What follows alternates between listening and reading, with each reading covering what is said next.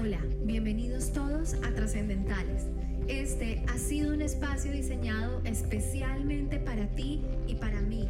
A continuación, podremos aprender mucho más acerca de la verdad para nosotros como hijos de Dios. Este es un espacio donde tú y yo podremos compartir acerca de cómo es vivir en este mundo que está cambiando a diario y poder disfrutar de la vida que Dios ha diseñado para ti y para mí. Te invitamos a que te adhieras a todas nuestras redes sociales. Encuéntranos como trascendentales. También podrás inscribirte a cada una de las plataformas que están diseñadas para los podcasts. Y acuérdate, sé trascendental. Ahora escucha la palabra especialmente preparada para ti por medio de Mauricio Bonch.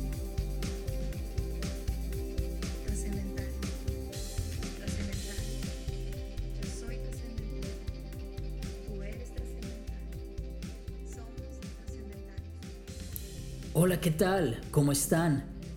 Quiero darles la bienvenida a Trascendentales. Este es un espacio donde todos nosotros somos bienvenidos a buscar respuestas en la palabra de Dios a través de la comunidad, a través de las redes sociales y a través de los diferentes medios podrás contactarte con nosotros. Queremos saber de ti, queremos escuchar de ti. Mi nombre es Mauricio Bonch y junto a ti quiero poder escudriñar la palabra de Dios y entender qué es lo que Dios espera de nosotros como hombres y mujeres de Dios contemporáneos, cristianos contemporáneos, que enfrentan retos completamente nuevos cada día. Hoy mi oración es que tú puedas entender el propósito y el plan que Dios tiene para tu vida y cómo más allá de la religión, más allá de los esquemas, más allá de la moralidad, lo que Dios espera es que seamos trascendentales. Lo que Dios espera es que dejemos una huella en el corazón de aquellos que nos rodean a través del amor, la gracia y la misericordia que Él ha derramado en nosotros. Hoy estaremos hablando acerca de aquellas cosas que son inevitables en la vida. Sin embargo, a pesar de que muchas veces sean cosas difíciles y a pesar de que sean inevitables, no significa que sean imposibles de trascender. Yo no sé si a usted alguna vez le ha pasado de que ha tenido que levantarse más temprano de lo acostumbrado y justo algo pasó esa noche y se desveló o puede que sea una entrevista importante de trabajo y la misma ansiedad no lo haya dejado descansar, no lo haya dejado dormir y se haya levantado pasado de tiempo. Y precisamente ese día tenía que llegar mucho más temprano, pero por alguna razón el bus no pasó, el tránsito colapsó y todo se demoró mucho más de lo que normalmente se demora. Es allí donde entra la famosa ley de Murphy a operar. Usted me pregunta, ¿de qué se trata la ley de Murphy? Bueno, la ley de Murphy dice que si algo puede empeorar, de hecho va a empeorar. Y muchas veces sentimos que nuestra vida fuera algo así. Ahora, Aparte, por ejemplo, esa mañana teníamos que llegar bien presentados y de alguna forma el desayuno saltó de lo más lejos que estaba a nuestro atuendo de ese día, que estaba impecable, y terminamos sucios. Sé que podemos identificarnos con esta historia porque muchas de nuestras mañanas son así. Muchas veces en nuestro diario vivir nos enfrentamos con cosas como estas. Y en algún momento llegamos a pensar, como lo hablamos ahora, esto no puede empeorar. Y de hecho termina pasando eso, termina empeorando.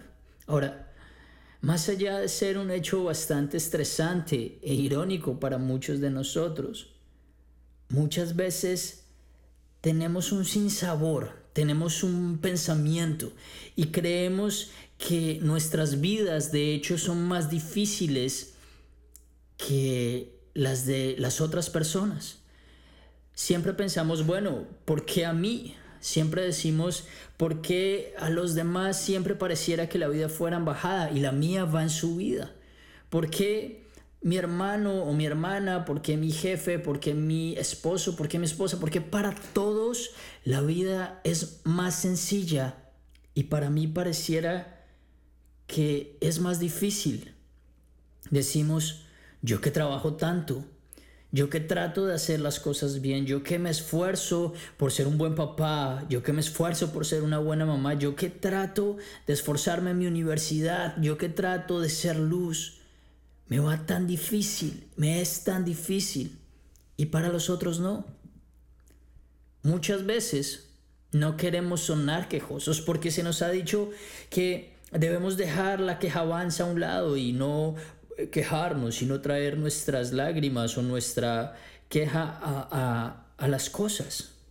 Ahora, no me malinterprete, no estoy hablando de que vayamos por la vida eh, siendo unos llorones y todo el tiempo eh, echándole la culpa a Dios de las cosas que nos están pasando y teniendo una fiesta de conmiseración constante. ¿Sabe? Muchas veces podemos llegar a ser así y sin darnos cuenta queremos estar llamando la atención constantemente de los demás hacia nosotros, pero sin darnos cuenta en ese querer llamar la atención nos volvemos personas tóxicas, personas que todo el tiempo hablan de su miseria, personas que todo el tiempo exaltan lo mal que la están pasando. Pero lo que quiero decir con esto es lo siguiente. La lamentación hace parte de la alabanza. Ahora usted me dice, ¿cómo es eso? ¿Cómo así que la alimentación hace parte de la alabanza? Bueno, póngale cuidado que el 40% del libro de los salmos son lamentaciones. Pero así como hay lamentaciones, también hay mucho más del equivalente a esto en la alabanza.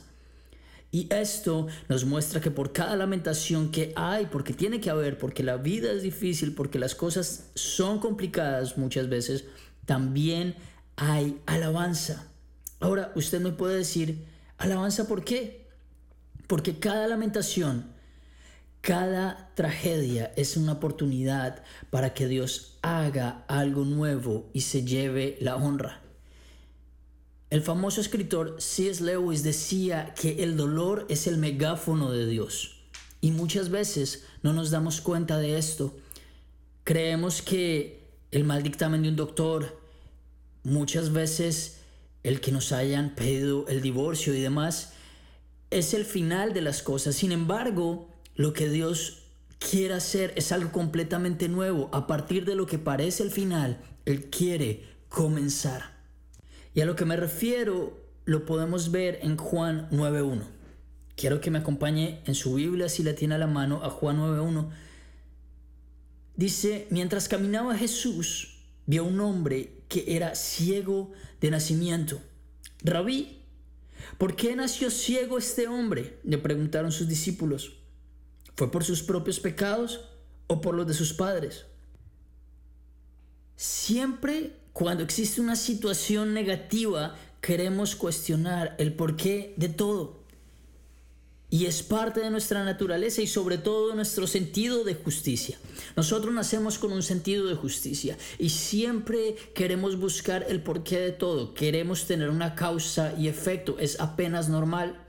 Y en nuestras vidas, siempre que vemos un cuadro el cual sea desalentador, creemos que es consecuencia de algo. Siempre que viene un problema, siempre que viene una opresión, siempre que viene algo malo, creemos que tiene una causa en específica. Muchas veces queremos traer las cosas al ámbito moral y pensar que se trata de algo que hemos hecho, pensar que se trata de algo que hemos sembrado y que vamos a cosechar. La tradición judía enseñaba que por culpa del pecado de los padres o por algo cometido ocurrían cosas como esas. Pero ¿Y qué cuando cosas malas le pasan a gente buena? ¿Qué pasa cuando nuestro cónyuge, a pesar de que le hemos dado los mejores años de nuestra vida, le hemos dado nuestros sueños, le hemos dado nuestro cuerpo, Le hemos dado todo lo que somos. Y en cuestión de segundos se desvanece todo lo que se construyó a lo largo de los años. ¿Qué pasa cuando nos hemos esforzado por darle lo mejor a nuestros hijos? Y de un momento a otro, la ilusión se acabó y se fueron de casa, no de la mejor forma. ¿Qué pasa cuando le damos nuestros mejores años a una empresa, todo nuestro corazón, todas nuestras fuerzas? Y en una edad donde ya estamos acercándonos a nuestro retiro, llega una carta a nuestro escritorio diciendo muchas gracias por su servicio, pero no lo necesitamos más. ¿Qué pasa cuando cosas malas le pasan a gente buena? ¿Qué pasa con el sentido de justicia en nuestras vidas? Cuando así estemos haciendo las cosas bien, las cosas salen mal. Volviendo a Juan, le preguntaron a Jesús, ¿por qué nació ciego este hombre? Quiero hacerle una pregunta hoy. ¿Cuál es la pregunta que hoy le estamos haciendo a Dios? ¿Cuál es la injusticia por la cual usted está atravesando en estos momentos? ¿Qué es lo que está pasando en su vida? ¿Cuál es su pregunta para Dios en este día? ¿De qué me sirve buscar de Dios? ¿De qué me sirve esforzarme por hacer las cosas bien si mi vida sigue siendo difícil? ¿De qué me sirve esforzarme por ser un buen hijo, una buena hija, si mis papás realmente no lo valoran y les da lo mismo que fuera un drogadicto, un borracho, a que sea una persona esforzada y de bien. ¿Cuál es nuestra pregunta para Dios hoy? Quiero que vayamos rápidamente a Mateo 11, 28. Dice, luego dijo Jesús, vengan a mí todos los que están cansados y llevan cargas pesadas, y yo les daré descanso. Pónganse mi yugo, déjenme enseñarles, porque yo soy humilde y tierno de corazón, y encontrarán descanso para el alma, pues mi yugo es fácil de llevar y la carga que yo les doy es liviana. En la antigüedad, cuando tenía que salirse a arar en el campo, Generalmente ponían a un buey viejo y a un buey joven. El buey viejo, puesto que tenía más experiencia y era mucho más fuerte, era el que casi que llevaba toda, toda, toda la carga. Por su parte, el buey joven que iba al lado, emocionado, pensando que la carga la estaba llevando él, realmente era el buey viejo el que estaba llevando el peso del yugo y lo que estaba haciendo era enseñándole al buey joven cómo empujar. Ahora, la vida en sí misma es difícil. Lo que Jesús nos ha prometido es que va a llevar la carga de la vida con nosotros. La vida siempre va a ser vida. Los problemas siempre van a ser problemas. La gran ventaja que tenemos nosotros sobre todo el mundo es que nuestras cargas no las llevamos solos. Nuestras cargas Jesús mismo las lleva con nosotros. Esa es la gran diferencia. Ahora, usted me puede estar diciendo hoy, ok, entiendo todo esto. Pero ¿dónde queda el sentido de justicia en todo esto? ¿Dónde queda el sentido de justicia en todo esto? ¿Y sabe qué? En este momento le doy gracias a Dios por la cruz. Porque es allí donde nuestro sentido de justicia es saciado. Allí fueron pagas todas las injusticias. Es en la cruz donde nuestra vida cobra sentido. La palabra dice que todas las cosas fueron creadas por Él y para Él y que a través de Él todo tiene un todo coherente. Eso quiere decir que a través de la cruz y a través de Jesús hay un sentido en nuestra vida. Que volvamos a Juan 9, dice el 3, no fue por sus pecados ni tampoco por los pecados de sus padres, contestó Jesús. Él nació ciego para que todos vieran el poder de Dios en él. Nuestras aflicciones, más allá de ser justas o injustas, llevan el sello de la gloria de Dios en él. Ahora usted me puede decir, ¿esto qué significa? Significa que Dios saldrá victorioso a través de nuestras aflicciones y nosotros con Él. Porque más allá de la vida, más allá de los momentos difíciles, más allá de la injusticia, más allá de cualquier cosa que pueda venir en contra nuestra, Dios está de nuestro lado. El Salmo 73 habla precisamente de todo esto. Leo el Salmo 73, versículo 16. Traté de entender por qué los malvados prosperan. Pero qué tarea tan difícil.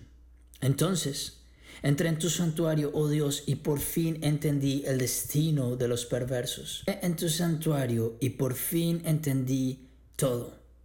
Lo que Dios está diciendo allí es que traigamos a Dios nuestras cargas, nuestras peleas traigamos a la presencia de Dios todo. Él te está diciendo, por favor, por favor, no sigas peleándolo solo. Entiende que tú fuiste hecho para vivir la vida conmigo. No sigas peleando solo, no sigas peleando sola. Ven, lleva mi carga. Ayúdame a vivir lo inevitable contigo. Dice el 25, ¿a quién tengo yo en los cielos sino a ti? Te deseo más que cualquier cosa en la tierra. Puede fallarme la salud y debilitarse mi espíritu, pero Dios sigue siendo la fuerza de mi corazón. Él es mío para siempre. Y después dice el 28, en cuanto a mí, qué bueno es estar cerca de Dios. Hice al Señor soberano mi refugio y a todos les contaré las maravillas que haces. Lo inevitable va a pasar. La vida va a pasar. Sin embargo, Dios tiene todo bajo control y nada lo ha tomado por sorpresa. La vida va a ser vida. Las cosas van a venir, pero tú permanecerás porque Dios ha vencido y tú has vencido con Él. Quiero darte las gracias por haberte tomado este tiempo y escuchar este espacio. Y recuerda que Dios te ha dado su palabra, su espíritu y su nombre. Y a partir de allí, nada, nada será imposible para ti. Dios te bendice, te envío un fuerte abrazo y nos estaremos escuchando en una próxima oportunidad. Que el Señor haga resplandecer su rostro sobre ti. Hasta luego.